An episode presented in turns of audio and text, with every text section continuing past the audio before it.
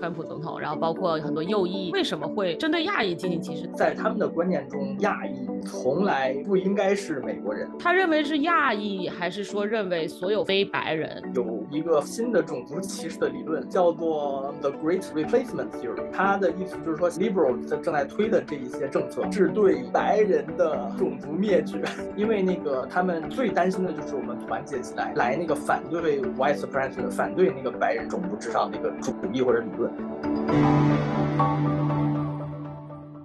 大家好，欢迎回到北美金视角，我是你们今天的主播 Annie。今天我们又请到了我们的好朋友 Selina 来参与我们今天的节目。今天想要跟大家聊的是关于华人如何维权，特别是在全美各个地方都发生过一些歧视亚裔的，除了法案方面，还有一些针对亚裔的仇恨行为。比如说，我之前就观察到，我们芝加哥有很多针对亚裔的一些犯罪行为。在过去的几十年啊，我们也观察到，全美犯罪案件中呢，亚裔也也是更容易受到陌生人的侵袭，相比于比如说非洲裔啊，或者是拉美裔的人来讲，所以说我们其实也非常想了解华人如何去更好的应对这些针对亚裔仇恨案件的一些行为吧，更好的保护自己。Selina，不知道你你对此有什么观察吗？这些方面发生啊，或者参与活动，啊我都是比较积极，我比较重视的。因为在美国也待了很多年了，最近最惨的一个事情就是啊。两周前的周末嘛，Texas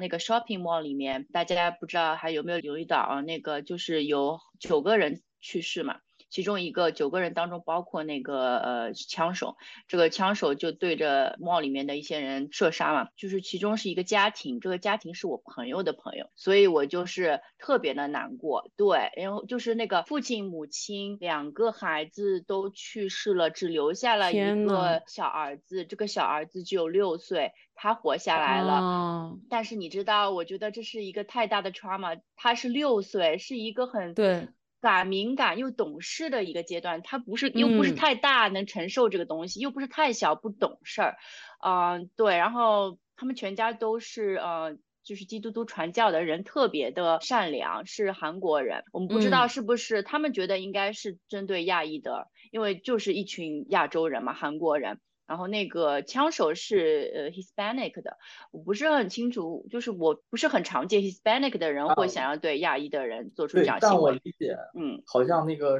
好像那个枪手是身上会带有带一个极右翼的那个组织的那个标志。所以有可能是有那个种族歧视的原因的。对他们有去看，虽然那个枪手被射杀了嘛，所以不知道他的动机是什么，没法采访他。但是他们有去看他的私人物品、手机什么，好像他一直有一些行为是针对亚裔的。所以我觉得我们这个机会呢，我们想真的请到郭律师来给我们讲讲，尤其是郭律师他自己也是在德州嘛。您好，郭律师。两位主播好，然后那个听众朋友好。呃，然后我是查尔郭律师，我是纽约州的注册律师，在华盛顿特特区联邦地区法院、纽约州东区联邦地区法院、中伊利诺州联邦地区法院有出庭的资格，以及那个第七巡回区也有出庭的资格。职业领域主要是在那个联邦法院诉讼和那个移民法这一块儿。就是刚才那个瑟琳娜说的这些事情，确实也很有深有同感，就是读。也以及读历史，然后包括那个看新闻这些事情，确实都听有听说。然后这两年关于那个 Asian hate 对针对亚裔的那个仇恨事件和仇恨犯罪的激增，然后我也有参与那个反对，所以就是确实那个在这块也有也很很想那个跟大家交流一下。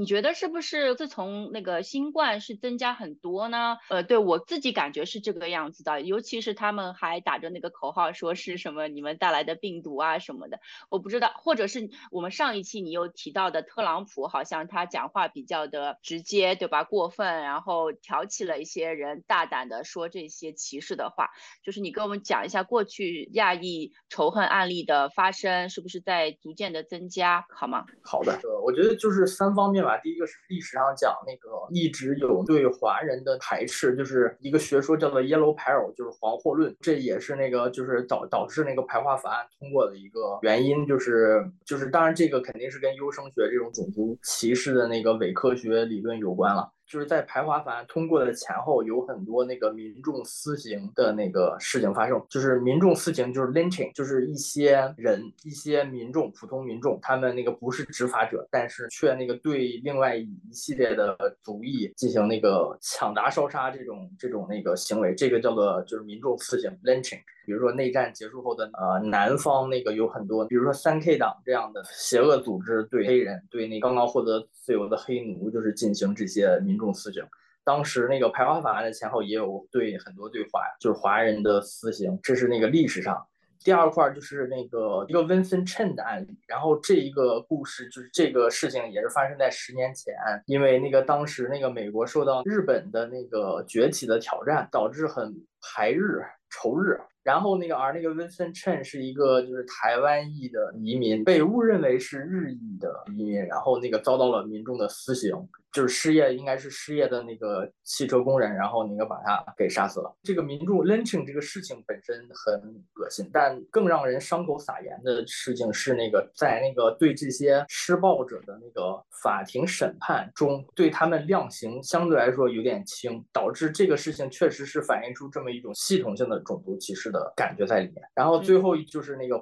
就是问题有说到那个最近几年那个。随着特朗普现象那个导致一些政治正确不敢说的话，这些人敢说了，尤其是那个某位不能具名的那个前总统，直接就是用一些被具名的前总统吗？我已经说到了，都已经提到非常直接，就是直接就是说那个说 Kung Flu China Virus 这种非常对非常就是说的 Chinese virus，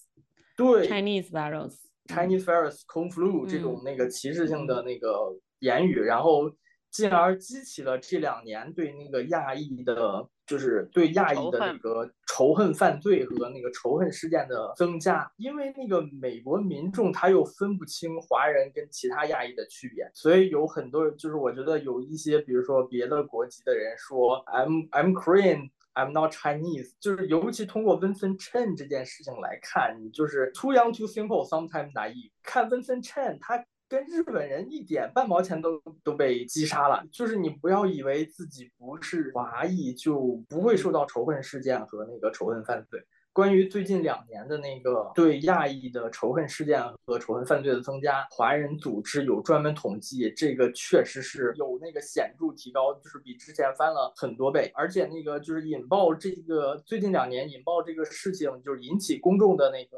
awareness 的，就是那个亚特兰两年前的亚特兰大枪击案，就是有一个枪手那个进了一个 massage parlor，然后就是开枪打死了七名亚裔。对，然后那个好像有一些是韩裔，但他们对他们其实就是针对，也看不清楚谁是谁，对，分不清。对，呃，然后那个这件事情发生后，当然就是引起了那个举国震惊。然后毕竟是疫情期间，就是再加上某个不能具名的总统的这些歧视性言论，然后确实引发了公众的反抗。然后那个导致很多主流媒体也都也都在那个使用这个 Stop Asian Hate 的 label。对我，我其实挺好奇的，就包括您提到。某个不能具名的前总统，我们都知道是谁啊？川普总统。然后包括很多右翼、极右翼的这个人士，他们对于这个亚裔的歧视是与日俱增吧？我觉得，我其实挺好奇，他们在这个后面是什么样的动机呢？就是他们为什么会针对亚裔进行歧视？当然，我们知道很多系统性的歧视针对黑人的，其实是已经由来已久了。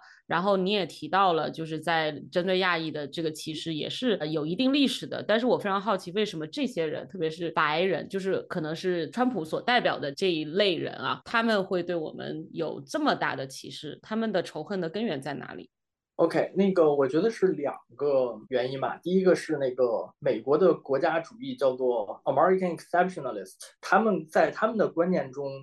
亚裔从来不应该是美国人，也从来不是美国人。所以就是在他们眼中，Asian 是 eternal foreigner。嗯，在他们眼中，那个亚裔就是永远的外国人，即便你那他是他认为是亚裔，还是说认为所有非他这一个族裔就非白人？就是这是这是我说的第一点。第二个第一第二点就是那个最近十几年间，那个就是有一个非新的种族歧视的理论，叫做 The Great Replacement Theory。就是他的意思，就是说现在各国政府正在搞的这些鼓励移民，然后那个放宽堕胎、限制持枪。当然，这些政策并没有落实，他只是说，就是 liberal 在正在推的这一些政策，是对白人的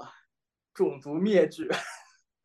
在他们这个理论中正在用。非白人非 angelical white，呃，来替代白人，这个非常愚蠢、非常自相情愿的理论叫做 the Great Replacement Theory，大替换理，就是让那个白人 slowly die out，被那个亚裔或者是非裔所取代。所以就是我觉得那个这两个，一个 internal foreigner。一个 Great Replacement Theory，这两个是进行排华的一个深层原因。当然，那个表层原因还可能还是因为那个两国的邦交呃关系正在下降，所以就是这这是一个表层原因。但那个我觉得就是深层上、哲学上、理论上的原因可能是这两个。那我可不可以这么理解，就是说理论上的原因是呃白人种族主义的。内心里面觉得其他国家、其他族裔都不如他们，那表层的表现来，是不是可以理解说，我们之前因为川普这导致中美关系的僵化，特别是很明确的把中美做成了敌对的这么一个情况吧？就是说，相当于中中国中方和美方变成了一个非常敌对的状态，包括打贸易战啊这些，是不是？形成了这个表层原因，特别针对我们亚裔呢？有没有这个原因在？对，我觉得就是就是表面原因和理论原因，就是主要是这两个。嗯，那你刚才说的是针对亚裔，我现在觉得他们有很多，比如说 Black Lives Matters，对啊，我们都听到了，在疫情期间。我就觉得他们有保护 minority，呃，但是这些 minority 里面好像并没有包括亚裔，你们有没有这个感受啊？嗯，没有。我觉得，因为那个他们最担心的就是我们团结起来，来那个反对 white supremacy，反对那个白人的种族至上这个主义或者理论，就应恰好就应该跟其他的 minority 联合起来来那个反对这个这种白人的种族歧视。当然，那个华人社区里确实是在这个问题上是有分裂的。一部分人可能就是觉得我们确实应该跟那个华人联合起来打压别的少数族裔。但我觉得正确的做法应该是，就是法律面前人人平等，禁止任何形式的种族歧视，就是第十次修正案里面明确说的，就所以宪法里面明确写的，那我们就应该按照。宪法来进行，而且这个是呃，就是政治正确，确实是在那个道德的制高点上，所以确实应该这样做。而且那个在我们之前举办的那个集会，就是 Stop Asian Hate 的集会，包括那个最近反对 Alien Land Law 的这些集会啊、听证啊这些事情上，都有很多别的族裔来支持我们，包括犹太人，包括那个非裔美国人。上一期没有讲到的那个第四次休斯顿的一次集会中，那个有一个非裔美国人的那个主教演讲，就是他做的那个结尾的演讲，他讲的非常 powerful，就是他讲那个他刚刚从可能是刚从神学院毕业，神学院毕业没多久，二十几岁的青年，然后那个那个故事讲的特别好，就是我那个后来那个重看那个视频的时候都感动到流泪的那种情况，就是他说那个二二十多岁，然后那个没有身无分文，然后。想要那个贷一笔款，然后来建一个教堂，然后所有的银行都拒绝了他，然后直到有一个那个华裔的 banker，然后那个跟他聊了一下，然后那个确认他确实是一个很靠谱的人，然后就批准了贷款，然后让他那个一个身无分文的那个黑黑人，然后建买了一块地，然后建了那个教堂。然后现在那个三十年过去了，德州想要限制华人买地，那我第一个就站出来不同意，那个就是他会。支持我们华人，就是觉得这个故事非常感人，确实是那个，就是 status quo 的维持者，他们肯定是想要，就是看到我们这些人继续分裂，不能团结起来改进这个改进这个 status quo，他们就是想要期望着我们华人。或者是亚裔继续做这个 model minority 来打压其他族裔的人，实实际上就是我，所以我们不应该中他这样圈套，而是应该广泛的跟其他族裔联合起来，来那个要求改进这个 status quo，来那个就是实现一个更种族平等的那个，就是最终是 colorless 的那个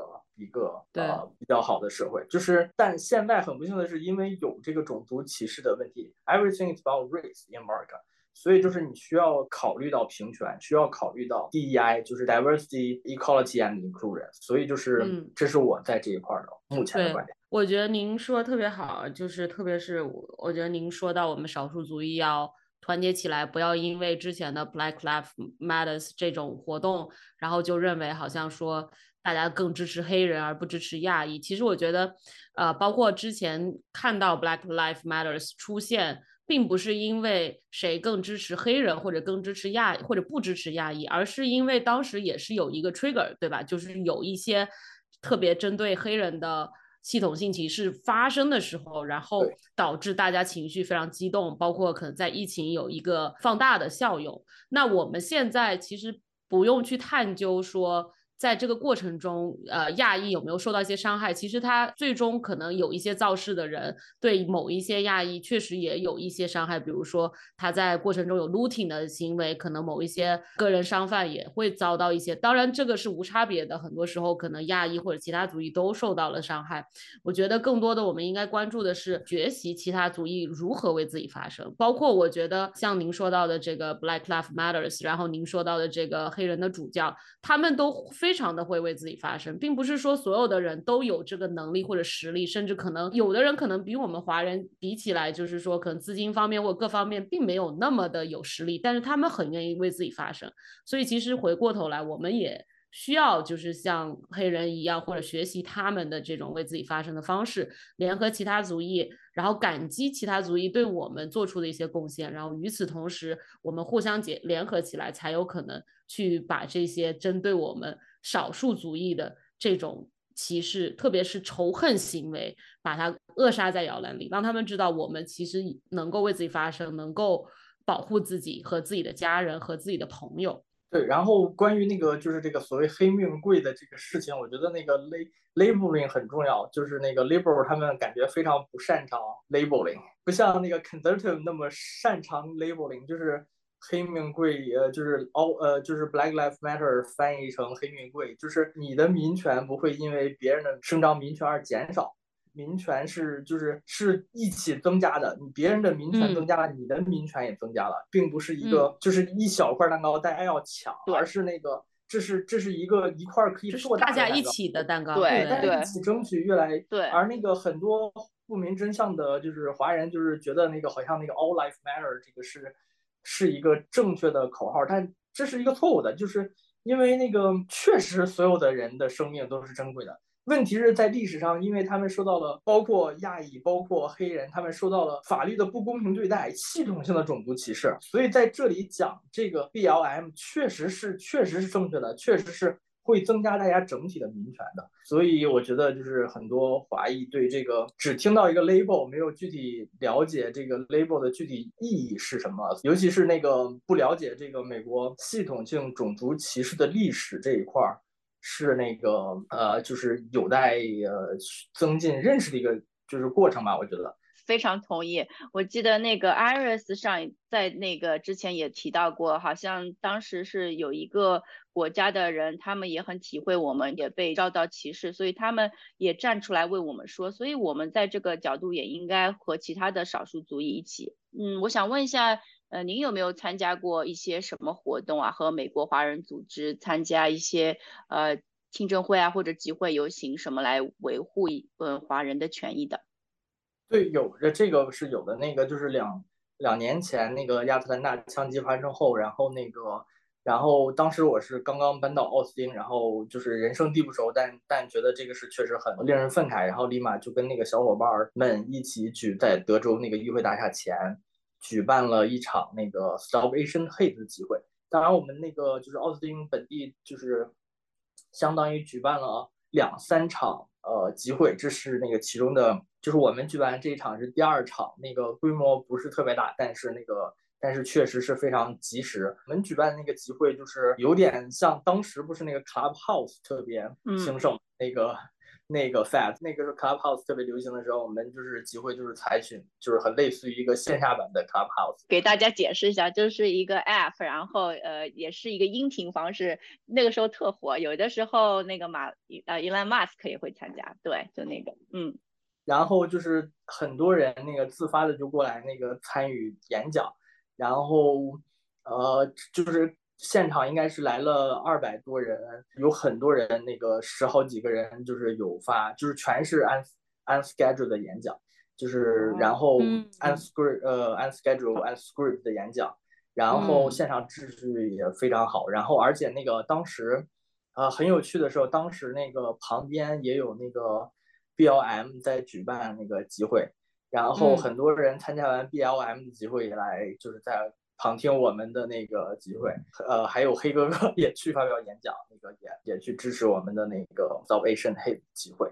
我很感动，你组织了这么多的活动，甚至还请到了要员来啊！我觉得你在这方面已经付出了很多。那结果是如何呢？这些活动？你组织的这些，我觉得那个组织集会的目的，其实就是为了让公众了解我们的声音，就是参与 political discourse，就是参与政治讨论与那个议员之间的讨论。这个是其实不同的目的和那个不同的方法、斗争方法、交流方式。组织集会其实是增加公众的 awareness，然后让那个采信能够让让那个新闻媒体能够呃参与报道这一块儿。然后确实，那个之后有很多那个本地和那个全国媒体参与报道这些集会，然后现场应该是来了呃三四百人，华裔和各种。一的人对，然后那个，然后那个就是感觉进行的也是非常顺畅，而且是在那个德州议会大厦前，然后也是引起了很多那个媒体和民众的关注，所以确实，而且就是在这么短的时间内组织起来，感觉效果确实还很不错。有跟那个是跟那个的达拉斯的集会联动的，我们是跟他们是同时举办的。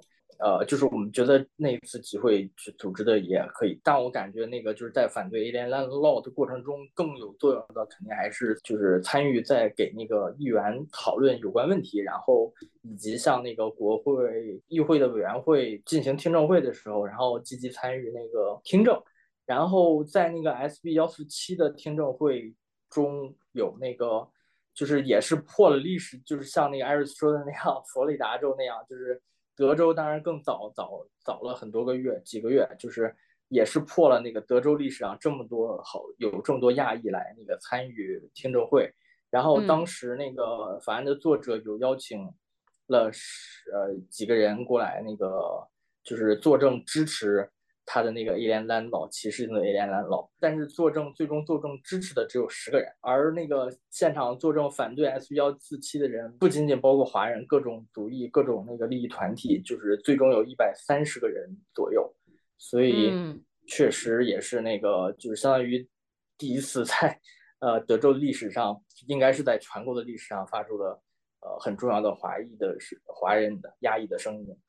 嗯，特别棒，好厉害，真的。对，特别特别棒，我觉得也是给我们其他州，特别是也遇到类似的，像您上一期也提到路易斯安那州，我也听说就是有一些法案已经开始蠢蠢欲动了。我觉得其实给其他州的小伙伴都做了一个非常好的榜样啊，就是说不仅仅是榜样，确实真的是提供了技术支持。那个 我们州的很多那个热心人士，然后那个再从这个从那个德州，因为德州是第一个进行的开始的。嗯。然后那个，而且而且就是我在在那个最开始意就意识到这可能会是一个全国性的问题，就跟那个一百年前的 Land Law 那样，就是十好二十好几个州就咔咔咔全都开始搞。在那个德州反对的过程中，也确实有给别的州进行那个技术支持，有帮他们 consult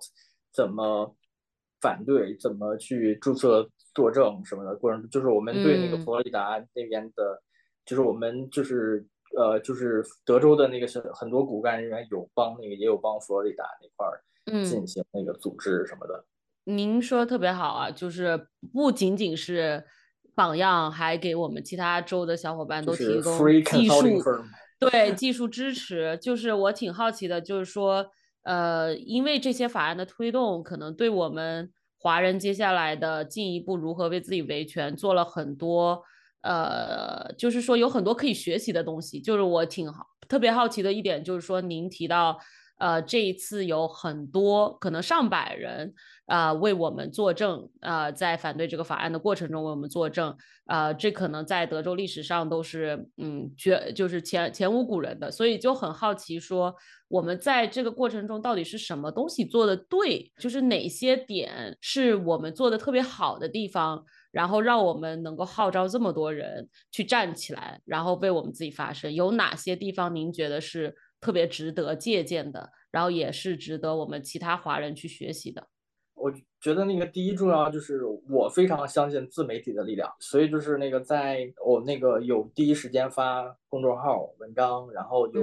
在那个录制 podcast，然后也有现在就比如说参与现在这种，然后那个每一个人通过那个自媒体发声，让那个更多人了解到这种事情的违宪、违法、歧视性的本质，这是嗯，这是非常重要的一件事情，就是增加更多人的权利意识，为自己的权利发声，为自己的权利斗争。这是那个我觉得第一个很重要的，第二个是要有那个呃 media strategy，因为那个就是虽说那个传统媒体确实就是相对来说逐渐在那个示威，就是走渐走向那个衰落，但是传统的媒体还是就是有很多的力量，也有试图那个联系很多传统媒体，有一些有很多成效，然后有一些也有不是很好的结果，但那个我觉得，比如说通过组织集会啊这些，就是确实也获得了。一些那个主流媒体的报道和那个支持。第三个最重要的就是参与这个与政府之间的对话。很多那个很多人可能担心说，那个我在美国没有那个绿卡，不是公民，跟那个就是参与国会听证、参与议会听证啊，或者是跟那个政政客对话，是不是会为自己招致风险？这个是完全没有的。就是咱们上一期有说过，第十次修正案保护的是美国境内的任何自然人，只要你是个人。你就受到这个第十次修正案法律，就是不管你是呃，you know，公民、绿卡、非移民什么的。第二个是那个第一修正案，那个除了那个呃言论自由之外，还规定了任何自然人可以有那个向政府寻求帮助的宪法权利。所以就是因为这两点，所以就是大家在遇到任何不公的时候，千万不要沉默，做那个沉默的羔羊，千万要行动起来，为自己的权利而斗争。所以那个，所以就是也是希望大家去支持那个卡欧达他们那个进行的诉讼。然后那个我们律所也有在策划那个在佛罗里达的联邦法院起诉那个佛州政府，然后也是正在寻找原告的过程中，然后也是希望大家会那个。来参与支持我们的起诉那个佛罗里达州州的诉讼，太好了！我们也会线下跟郭律师了解一下，就是您需要的原告是怎么样的一个条件，然后我们也会发在我们各大平台上。我们希望更多的人参与到。就是维护自己的权利，并不是说为了成为一个政治家，而是为了为自己发声，为了保护自己的利益。然后包括我觉得今天聊的特别特别好，特别是有一些非常非常具体的方式，可以去让我们大家更多的去参与到维护自己权利的行动中，有一些很很明确的一些呃启示啊，可以让我们做到。然后我我印象特别深的就是最后提一下这个霍律师提到的这个投票的数据啊，全。美投票也就百分之五十，你说如果我们华人百分之百的投票率的话，那其实这个百分比并不低的。所以我呃特别呼吁大家，就是一定要拿起手中任何所有的权利去维护自己的权利。呃，不管是投什么样的人，不管是你站在哪一方，这都是发声的一种表示。啊，最后我们问一下郭律师，还有什么要跟大家交代的吗？还有什么要提示大家的吗？就是我很支持那个五四运动的那个口号，德先生再先生，就是民主、科学、科学思维的那个核心，就是要承认自己无知，就是虚心的学习，一定要打破任何自己以为正确的事情，一定要要去验证这个事情。这就是科学思维的核心，就是不要以为那个存在的就是合理的，你要用那个科学的思维去检验它，去就是像那个小马过河那样去，you know 摸着石头过河，你要去一定要实践这些事情，不要那个只是说这个事情发生了，那一定是合理的，不是的，那个存在的不一定是合理的，一定要那个要有这个权为权利斗争的意识，要那个承认自己是其实是其实有很多要学习的，尤其是学习呃美国种族歧视历史以及那个怎么为自己。权利发生的这些，嗯，好，好，好，那最后也给我们做，给我们北美金视角做个广告啊。如果说不知道什么渠道可以学习的话，至少我们北美金视角是一个非常好的渠道，我们连接在全美各地的华人，为我们提供很多这样的思路啊，也特别关注我们华人的一些切身利益，包括呃